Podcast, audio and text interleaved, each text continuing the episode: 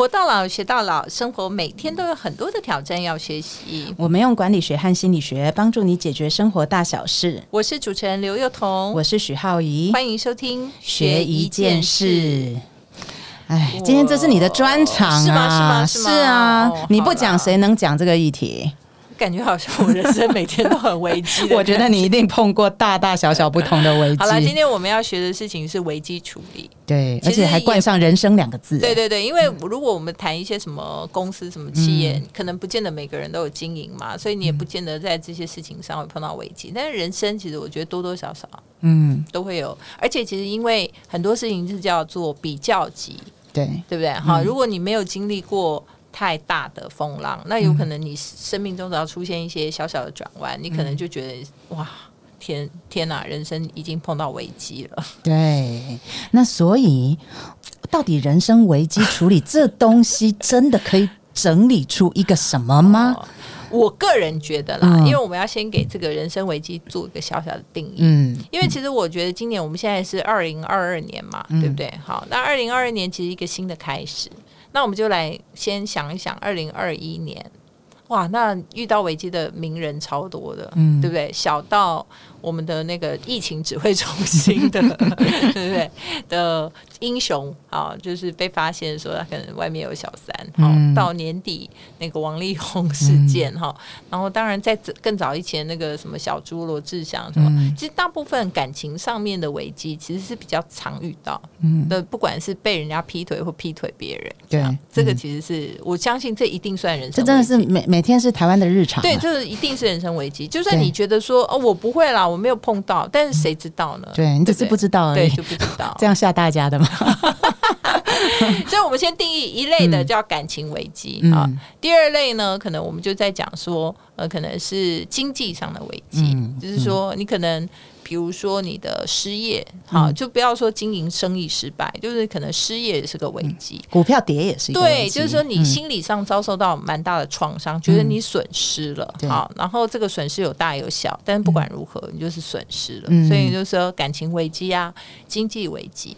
那当然，还有就是你的关系的危机，就是说你可能跟朋友，嗯，就是不愉快，对对不对？友情上面出现呃隔阂，嗯，或者是同事、嗯，老板，还是好像你知道亲戚，反正就是一些关系上面可能有裂痕，然后或者说你很难去修补，嗯，或者是说你就不知道为何就产生了一些。大家没有办法再继续的一些事情，好，那我觉得那事情有的时候你不在意它就无所谓，但你在意的话，它也可能会导致一些危机。对，那我觉得其实，所以我我个人是会把人生的危机初步先分成这三类，就是感情危机、经济上的危机，那以及关系上的危机。不过你这样讲，我觉得他们都有一个共通的特色，看起来危机对于个人而言都比较是突然发生的。对啊，对啊，因为如果长期发生的话，或许你不能叫危机，那就是你已经长期的感受到那种压力，它只是不知道什么时候会爆发。那当然还有一种是你健康的危机啦，好，就是第四种的话，可能我们没有把它列进去的话，是说健康危机，当然它已经非常的严重，就是说你可能生病，而且那个病其实会影响到你前面不管什么，就是经济啊、感情啊，或者是你知道，就是这种。呃，直接的这种亲密关系啊，其实它就是一切，所以它可能你知道四个，我觉得如果这样的话，我们把健康也加进去的话，那就是有四个危机，就是突然会对你人生产生很大的影响，影响，而且那个事情都有可能。好，我觉得这些危机最重要的共同特色就是，它都会逼迫你人生做出跟以前不一样的转弯或决定。唉。可以这样讲，讲到这里就是要叹口气呀。对啊，可以这样讲嘛，因为人都不喜欢改变，是对不对？我们都不喜欢改变，我们其实做活得好好的，我们就会觉得说，我就这样做就好，顺顺的就好，对不对？然后大家当然可能觉得说，呃，可能都希望有白雪公主、白马王子，可能需要一夜致富，可能需要觉得说自己今天像个健美先生、健美小姐，还是如何？但是不管如何，其实你。这些东西没有得到，只要顺顺的过，其实绝大部分人还是觉得平安就是福嘛。对，所以才很确实有很多的夫妻是提离婚开始才挽回感情。对，所以他就是这些危机的共同点。对，对于我们要讲管理，因为我们这我们是用管理学跟心理学嘛，所以用心理学的话，我觉得它的特色应该就是说，它会都造成人生比较重大要去反省或者失控感。对，失控。对，但是对管理学的话，其实它基本上就是你要做出新的决定。所以管理危机就会变转机嘛。对，有可能，但也有可能管理危机没有，你就可能它还是危机，还是个危机，而且这个危机可能就变成，嗯，知道就是就是你还是把它收摊子收掉，对，就完全一个没有办法再重新回到。这个一个正轨的状况，就是说，它就完全没有正轨。嗯，就是大家会讲说，我重回正轨，重回正轨，其实不叫做重回，它其实有的时候是你调整了一个轨道。嗯嗯，你知道，就是说，好，就算你今天感情危机，你说我我今天有了感情危机，嗯，我。我修复了这个感情危机，我又迈向了下一段，两个人可以相处。但是事实上，这个相处还会是原来的样子吗？不会嘛，嗯，一定是两个人又重新找到了一条轨道，嗯，对。所以其实我觉得在管理上最大的概念就是你要重新做出决定，嗯。那所以在做决定的这方面，在各种人生危机上，它有一些普遍的原则嘛？嗯，我觉得第一个就是你必须要先有充足的资讯。啊，嗯，怎么？就是我们要冷静嘛，哈，就是刚刚我们讲说心情上，其实我觉得四件事情里面最难最难面对的是心境上的转变，嗯，这个可能是浩宇专家，就是说其实你就完全无法掌控，嗯，所以你可能里面就。百味杂陈，嗯，所以你的心情是很难管理的，嗯，对不对？这个事情是完全不是一个管理学的范畴，它其实就是基本上你根本没有办法管控，嗯，自己就是走心的概念，这样好，那你可能没有办法接受，到你可以接受，嗯，到你可以放下，到你可以面对，你才能在谈管理嘛，嗯，不然的话，在那个过程当中，你可能光光光，你知道去。去控制自己都已经很困难，所以我觉得那个我们如果这个部分先不谈，嗯，那我们要谈的就是说，如果我真能够管理，就是我是不是有机会切割开来？就是我知道我会这样子，就是今天如果大家没听到这期节目，发生就发生，就自己陷在那个漩涡里就一直炫。但如果说你听过这期节目，或许你第一个应该先想，对我不管怎么样，我的心情如何，我要面对什么，这些所有的事情，坦白讲。就是你还能怎么样？嗯，你就一定要面对嘛？嗯，它一定会发生嘛？你一定在里面嘛？嗯，你这不能说不干你的事，嗯，对不对？不管你碰到感情，不管你是经济，不管你是身体，你就在那里面。嗯，那你要管理它的前提，第一个就是你要有充足的资讯。嗯嗯。对不对？就是你要去收集资讯，但收集资讯表不表示自己吓自己哦。有些时候的那个收集资讯，尤其是在健康危机的时候，你知道很多人他就会开始看网络上道听途说，对，然后就把所有资讯收集起来，说完蛋了，我一定是什么。但其实有时候或许真的事情没有那么糟，嗯。所以其实收集资讯，它是一个让你能够要充分、充分理解事实的过程，嗯。就比如说你今天遇到感情危机，嗯，那你是不是就一定是对方？很坏，还是发生什么事情？还是说今天这东西误会里面，嗯，也占了一大部分的程度？你要找了解的人去了解。对，就是你要真的收集出足够而且正确的资讯，你比较不容易先做出一个错误的判断。嗯，我觉得这是很重要。嗯，那你今天如果说我今天是在生意上碰到困难，我我我在被离职上造成困难，我的转业就业上面有碰到困难，你更需要充足的资讯，知道。你为什么发生这件事情？嗯，因为很多人他会把这个归咎于说，对，都是别人的错，都是别人陷害我，都是如何如何如何。嗯，但是好，你纠结于这些内容的时候，你是不是真的充足、完全的体会、理解？真的是这样吗？嗯，还是你真的发生什么事？嗯，还是你真的做错什么事？还是你真的不符合这个时代？嗯，还是你真的需要调整自己？嗯，就是这些事情，其实你如果没有充足完整的理解那个资讯，你永远没办法管理你的危机，你只能随波逐流啊。嗯，那资讯管理之后呢，还要做什么？我觉得资讯管理之后呢，其实应该说，我们必须要先先沉淀呐，嗯，因为毕竟来讲，我觉得在那个危机处理的过程当中，尤其是人生危机的处理中。过程当中，大部分风暴不会一天两天就过去。嗯，好，就是说，它其实你必须要沉淀。那沉淀，我觉得应该是很想问浩宇，就是说，在心理学里面，我们要怎么样让自己重新去面对一个自己其实不太愿意面对的事实？嗯，因为你有充分资讯以后，你大概会知道你要面对什么，嗯，对不对？对，什么才是真正事实的状况？对。那这时候会有两个岔路嘛？一个岔路就是我永远选择不面对，嗯，一个。永远逃避，另外一个就是我选择愿意开始去面对。嗯，那这有没有一个什么特别的？哎，你说实在，你如果问我，我觉得最有效就是找智商，但不能这样讲嘛，因为不是每个人都找智商。对，那为什么说找智商呢？因为我觉得人遇到危机的时候，其实基本上你是会退化的。就是说，呃，因为你本来可能觉得可以，你本来有的的掌控力的那种感觉都已经没了，就没了。所以其实我们是处于一个退化状态。那所以我们当我们情绪处于退化状态的时候，你就需要有人接你。嗯，所以呃，如果你的生活当中就是有这种你觉得是可以接你情绪的那种朋友的话，那其实很好。他某种程度就是类似智商师的角色，因为他其实，在你你跟他在一起的时候，其实很容易判断你跟。有一些朋友讲话，你就会觉得越讲越激动，嗯。可是你跟有一些朋友讲话，你就会觉得越讲越安静。对，因为他其实有的时候专业智商的人，他是协助你去做出决定，对，而不是他要你去做什么决定。他是接住你的情绪，让你不要去在那个时候去批判，说我为什么会这样，我为什么会这样，你才有办法去运作嘛。对，所以像我自己，如果遇到，我是肯定一定是找智商啊，嗯，然后或者我大部分都是找智商。而且其实我觉得啊，就是从我身边的一些人或者我自身的经验里面，其实我觉得。或许大家会觉得啊，找智商没有用啊。其实我就是谈完几次以后，我就也怎么样怎么样。但坦白说了，就是因为在那个过程，我刚刚讲嘛，就是你充分或者理解资讯的时候，接下来你会进入一个其实沉淀的过程。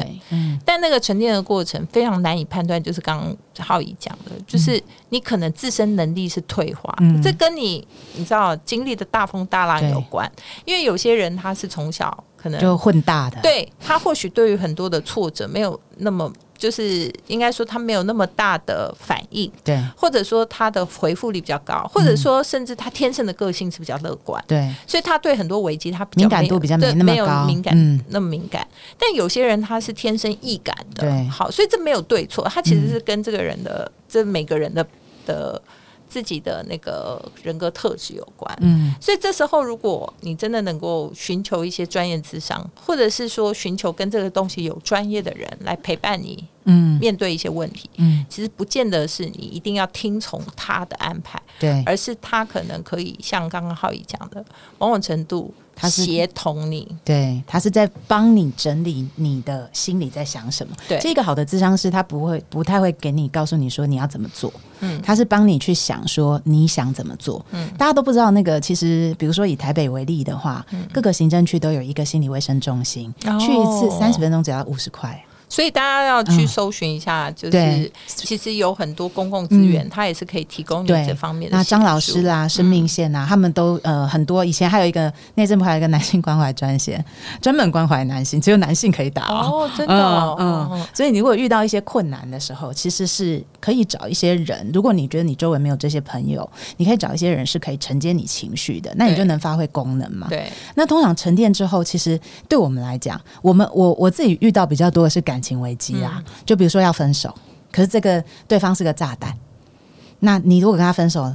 会炸掉，不是炸他，就炸自己。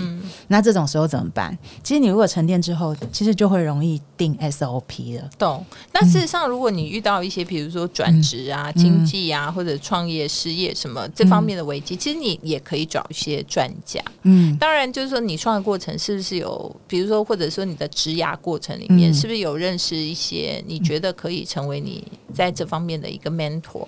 嗯，好，所以我觉得建立你平常的好人脉其实是蛮重要的。就是你不是要求这些人脉给你什么在那时候实质的协助，对。但是其实借由别人的眼光，可能会比较容易看清楚你现在所在的位置跟你可以呃做的事情。嗯，那这时候呢，你可以多找几个对象，嗯，好，就是听听他们对你的看法。嗯，那当然有些或许他的。并不是专业智商师，可能给的建议并没有那么的，好像让人家觉得窝心。但是有的时候，我其实觉得正反意见，你知道吗？就我刚刚讲嘛，其实，在处理危机的过程中，就是大量广泛收集。的意见就跟你身体健康有危机的状况是一样，你也是寻求尽量的寻求第二意见、第三意见，让你真的好像彻底的理解这整件事情。嗯，那你就会比较容易说哦，我现在想要判断我下一步，那就跟你的人生抉择比较有关系。嗯嗯，而且有些时候啊，我发现就是比如说我们人生中可能有些长辈，比如说父母，你平常真的觉得他很啰嗦，嗯，可是其实当你遇上危机的时候。哎，你反而能够体会他们当初为什么那么啰嗦？对啊，因为你以前没有遇到，你就不晓得嘛。那遇到了，你就会觉得说，哦，原来他们讲的就是是这个意思。对，像我，我有一次不算危，不算什么大危机啦，就是我儿子躲在棉被里面打电动，打到两点。嗯，小学五年级，我就想说，奇怪，他为什么就不睡觉？然后我要去翻他，嗯，就是要把他睡睡了，要把他翻过来，结果后来才发现他胸口。藏了一只手机，然后我就觉得说，哎，你不是可以光明正大打你？我完全不能理解，没有限制他，你为什么非得要躲在棉被里？对对。然后我那一次就很不能接受，我就结果居然打电话给我妈，哎，我从来没有想过我会干这种事，我就说小朋友都这样吗？然后我妈就一直笑，对。那我这其实就是你，其实这个例子就是告诉我们大家说，生活里头的危机是常常会出现的，它并不是大家定义，好像说我整整个要人生 crash，对，它只要是脱离你突然对突然的，而且脱离你的人生常轨的时候，事实上你就应该启动那个所谓的人生处理危机原则。第一个就是广泛收集资讯，所以他去问他妈是有道理的，就是说，因为他教养小孩这件事情，或许我们都是跟我们上一代先学习啊。嗯，而且我后来发现我。搞不好只是找他接着我情绪，我跟他讲着几次几次，突然就变成好了。对，或许他也没有给你什么解方，因为因为对他没没能给我解什么解方，因为我小时候也干这种事啊，所以所以跟他讲的时候，你就某种程度就觉得哦，体会小时候自己有多么可恶。对，而且也这。同样的事情，有可能也会问你的，比如说好朋友的意见啊，或者其他父母的意见哈。对，而且有一些妈妈团体，对对对对对。所以其实我们就是举例跟大家讲说，其实不用说，好像人生中遇到真的超级大、超级大的事，嗯，那其实某种程度，就算遇到一些小事，只要突突然的离开你的生活常轨，嗯，跟你的所谓。认知的事情不符，其实某种程度你就可以启动这个过程。第一个就是广泛而且嗯那个收广泛的收集讯息，嗯然后第二个事情就是说进入沉淀的过程。第三个可能在这时候你的整个判断会弱化，所以你可以其实寻求一些对情绪或者智商的过的对象，对，然后重新帮你。定 SOP 对，然后定个锚，就是说哦，我我真的是往这个方向。嗯，那接下来其实在这个事情被厘清、被定锚之前，你其实所做的反应全部都是情绪化的。嗯，对，你知道吗？你这时候如果比如说就直接把你儿子打一顿之类，那可可能就会 大真的把他打一顿。对，所以你看，那接下来就我都没打过他哎，所以就是接下来是不是就要花时间去修复亲子 没错，烦了。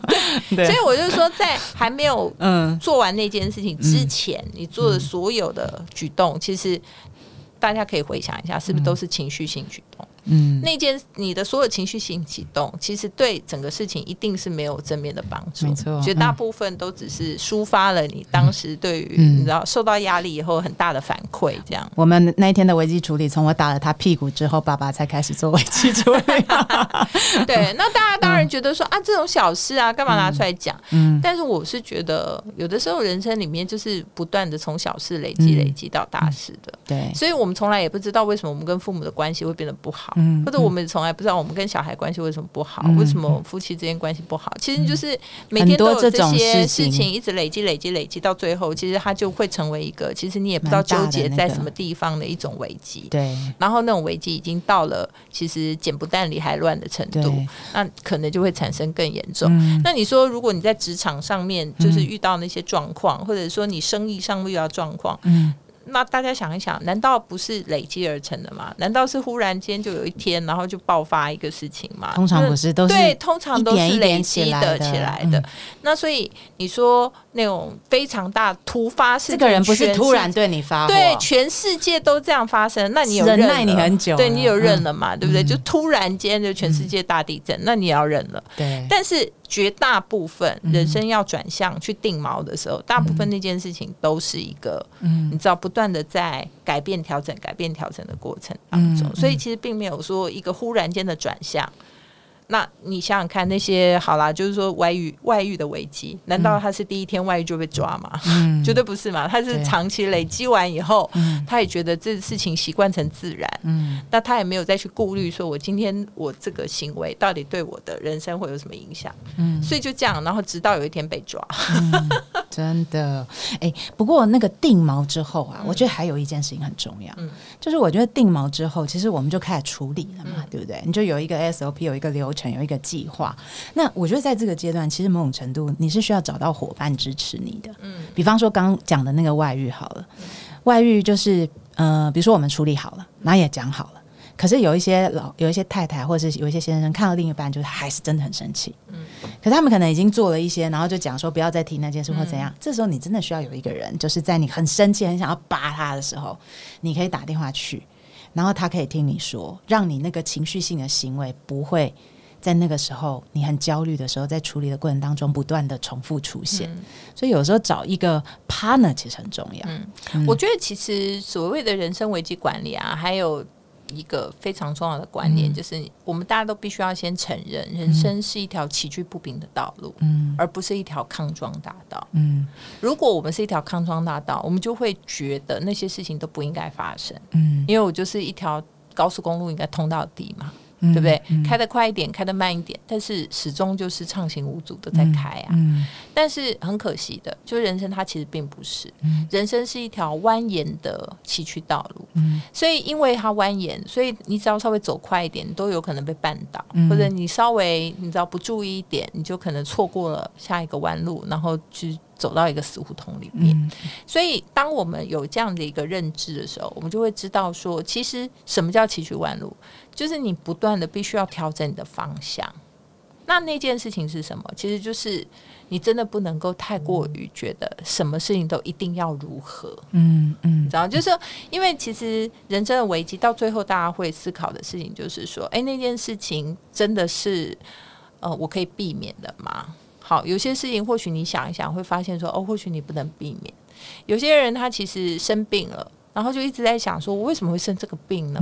到底我生这个病的理由是什么呢？你真的讲讲中了很多人呢。对，然后到底这个病为什么会这样发生在我身上呢？我做这么多好事，对，然后为什么我会这样？我是被惩罚了吗？好，但是我们如果说哦，人生就是一个崎岖不平道路，那它事实上现在它某种程度它是要你转向，嗯，就说哦，我可能原来是什么，我现在就必须要走另外一条路，那那条路可能还是一条崎岖不平的路，嗯，所以它其实并没有说好像我。做了一个 SOP，我愿意换了一个方式定锚了再走，然后我就又应该走向一条高速公路，就没有啊？你还是一样崎岖道路在走。嗯，好，那我们先不要管说那种比较形而上的问题，说人生为什么要这么苦难？但是我觉得某种程度，其实人生的滋味，它都一直都是在这种事情里面出现。嗯，就没有没有苦拿来乐，就就是相对的嘛。所以坦白说，我觉得。到最后，它其实是一种心境的表现，就是说，你走的是这样的路，每个人可能都有一条这样的路。那有的人走的会觉得说，我其实很认真，也很认同，或者说不要说认同啊，至少认命，就是说我是在走这个路，我尽量在这路路里面走得很平坦，这样。但有些人他是我根本还没走，我就先觉得说这条路真的太崎岖了。那可能他还没有别人那么崎岖，他就已经觉得自己很崎岖。所以，并不是在告诉大家忍耐才是上策，而是就是说务实的去看，说那个你定了 SOP，要换条方向，换个走路的方式，或者你是不是就一定就是迈向一条康庄大道？其实不见得。他可能还是，所以你刚刚讲的那些情绪还是会出现。嗯，你还是要不断的去，你知道改变自己的一些想法。但是或许那些 kiki 跳跳的弯曲道路跟那个石头，就是你的那些想法。如果愿意放下，或许你就会觉得那条路稍微好走一点。嗯，我觉得这事情我们都没有办法，就是所以为什么大家都会常常那个励志演讲有没有？就看很多企业常常励志演讲，就会需要找一些。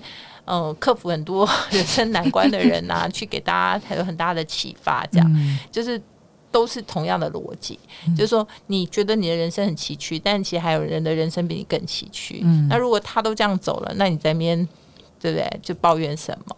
但并不是说我们就觉得哎，我们就应该要认命，不是的，而是说其实人有时候感受是这样，就是说没有比较不知道。嗯。嗯，这个概念听起来很无奈，但我是非常认同。我一直都觉得说，人生真的就是苦多于乐。心理学其实有一个概念叫韧性啊，韧是那个坚韧的人嘛，不是那个很任性小屁孩的那种。就是我觉得那个概念就在讲说，韧性从什么时候出来？就是你遇到了很多人生的困难，然后你去处理跟克服它以后，你就会多一点韧性，你就会多一点韧性。我记得小时候。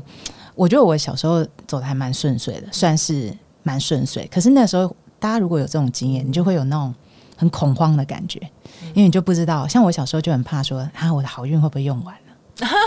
其实我觉得不会，就是说大家不用担心。就虽然我刚刚讲的是，就是我个人的信仰啦，觉得说人生非常崎岖，而且人生道路也不平整。嗯，但是我觉得人生好运不会用完，因为它永远都就是你知道，它都都在 balance 你。就是说，事实上那是看你怎么想，说我怎么样去。去做这件事，对，就是说，你如果觉得你是好运的，那你可能在那件事情上面，就算它很崎岖，你也认为，嗯，你然后活得还不错，嗯。那如果说你就是觉得你没有好运，你就是一个觉得真的很自怨自艾的概念，就算走在一条康庄大道，你也觉得好像还没有人别人速度快，嗯。对，这个其实有的时候感受就是我们能管理的，大概就只有自己的感受，对。所以我常常。就是我们回到讲企业的那个危机啦，好，因为人生危机管理，我们觉得常常最后是心境，嗯，但是大家可能常常都觉得说，那企业危机管理是不是就是 SOP，嗯，它是不是就是一个比较理性的问题？我就跟大家讲说，不是的，其实企业危机管理，我看过这么多企业发生危机的时候，最难管、最难管，并不是那个事情，嗯，常常的障碍都是在领导者的身上，嗯嗯，你知道，因为第一个大家。不会愿意去面对，大家会说啊，那是因为他无良吗？不是的。什么叫危机？如果他是恶意的行为，那不叫危机，那这基本叫作恶多端。好，那他发生什么事情就是应该活该。但是其实真的，我看过大部分的危机，他可能都是出现在说他其实不知道，或者是说不是刻意，然后甚至有时候是被牵连。嗯，那。这些的人，他其实，在那个处境当中，他其实就跟我们人生危机一样，就是大部分都不是你觉得你要刻意的，嗯，也不是你觉得你能控制的，嗯，也不是觉得你是故意的。好，所以你大部分第一个就是什么，就不愿意承认我为什么这样，嗯。第二个，你就开始逃避，觉得说我其实我会想要把它弄清楚，就是我不愿意接受，因为我要弄清楚，不管我我觉得我是我是。你知道很多企业，大家都可以觉得说，你为什么做错了还不认？然后他就一直要解释，然后大家都不愿意听他解释。但是为什么不解？为什么他要解释？因为他不平则鸣啊！他一定是觉得说，我没有，没有，我真的没有做错，或者说我真的没有错那么多，或者说我真的不知情。对，所以常常啊，真的不是处理事情很难，而是处理那些人的。的那个心态很难，嗯，但是不是因为他做错，而是他的心态就是我其实没有做错什么，就跟我们的人生危机一样，你知道吗？就是你常会觉得说，其实我也还好啊，我没有怎样，而且我我每天吃得好，睡得好，然后我的那个生活作息正常，我不抽烟不喝酒，为什么也还会这样？所以这些事情不是。你为什么？而是它就这样发生，所以最难处理还是心态问题。嗯，如果心态调整了，或许事情都可以经过一个处理，走上另外一条道路。嗯，啊，但是大部分企业危机都是这样，就是心态的处理要比事情的处理还要更困难。嗯，你现在讲这个，最近 Netflix 有一部电影，把它演到极致，叫做《千万别抬头》。对，这个人大家说很有台湾即视感。这个这个里奥纳多演的，里奥纳多跟那个梅丽史翠普还有，对，所以大家就说看了那个以后就觉得很有即视感啊。我觉得他真的是反讽到前面你不知道他演什么，然后到后来就觉得其实还蛮想哭的。人不愿意去面对的时候这么悲哀。不过，呃，我们今天虽然是讲危机管理啊，其实从心理学角度来看，我觉得有危机是好事啊。嗯，因为呃，一路一帆风顺的时候，其实你不知道什么是危机嘛。嗯，那你就会感觉。呃，自己还能够过这么顺吗？嗯，可是当遇过你的人生遇过很多危机以后，就是你就慢慢就觉得说，哎，其实遇到什么好像也都还好。嗯嗯。前阵子啊，就去年年底的时候，那个记者在整理年度报告，嗯，然后他们就来问我一个问题，这个问题也蛮有趣的。他们说，从年初到年底啊，就是一堆夫妻。外遇，不然就离婚。好，从福原爱开始，这样这样这样。对。然后他们就问了一个很有趣的问题。看福原爱耶，也是去年的事，我们都觉得那好像已经过去很久了。对。然后他们就说，他们问了一个很有趣的问题。他说，是因为二零二一年。所以夫妻特别容易这样吗？我想说，二零二一 就是什么，就是一个坏年的意思哦。对，是那个年度？对，是不是就就特别容易这样呢？哈，他们就问了这个问题。那那个时候，我我我的回答是，我我觉得呢，就是如果一对夫妻他们的关系本身就是他很定锚，然后很稳定，你即便遇到外在其实很多大风大浪的时候，其实不太容易被拖垮。所以，呃，所谓的坏年冬，它不是真的这个坏年冬把我们变坏或变得更多危机了。对，是我们本来人生就存在那些危机。没错，在坏年冬的时候，它就一次爆出来了，所以就浮出来的概念。对，就浮出来，就跟粉刺一样。那个坏年冬就是那个粉刺水。对，所以你知道吗？上次我听一个医生讲，我就觉得他讲很有道理。他说：“哎，其实为什么现在很多人都会去做什么基因检测啊？就看你的先天的基因有些什么样子的，有没有什么样子比较高的潜藏性风险之类的，然后去管理你的健康。这样，所以大家可能常常会说：啊，我都没有觉得我会这样啊，我怎么生活作息很正常，我吃得好，然后那个就是呃各式各样也没有什么坏习惯，那我为什么？然后我还经常运动，我为什么会？”这样，结果后来发现说，哎，他的基因检查其实事实上先天的基因是有一点缺陷，或者先天基因是有一些比较带有呃，在这方面比较比较脆弱，就是比较容易受到攻击。嗯那那你要说什么呢？就是说他没有什么，他其实有原因，只是以前我们不愿意去面对，或者医学没那么进步的时候，你不知道原来那个是原因。以前的老人家是都不愿意去做健康检查，对，所以他其实也跟你。就是很多事情，就是不是你你愿意嘛，或者你刻意为之嘛，而是它就真的潜藏性的一种风险在。所以等于说，经营企业也一样，其实企业本来就应该盘点一些潜藏性的风险，而不是风险发生说为什么我们会发生这个？为什么？为什么？为什么？但是坦白讲，你说你真的完全都没有在里面可以找得到原因嘛？有时候是找得到的，所以就是跟刚刚。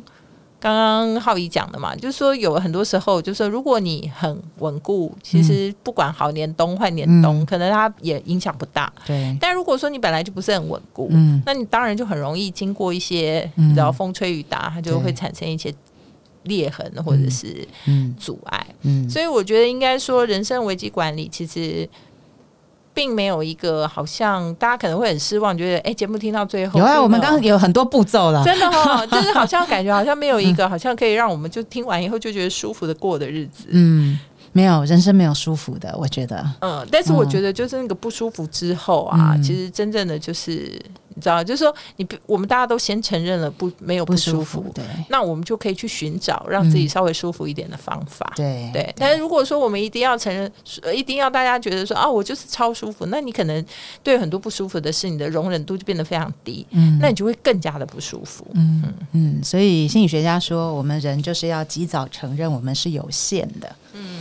然后妈妈也是有限的，爸爸也是有限的，我们伴侣也是有限的，我也是有限的。对，我们就可以用一个更宽容的角度，嗯，去对待自己跟对待别人，或许我们大家的危机就会少一点。嗯嗯，好了，每周一晚上八点呢，欢迎大家在 Sound on Spotify、KKBox 各大 Podcast 平台收听我们的节目，也欢迎大家在 Facebook、Instagram 最终学一件事。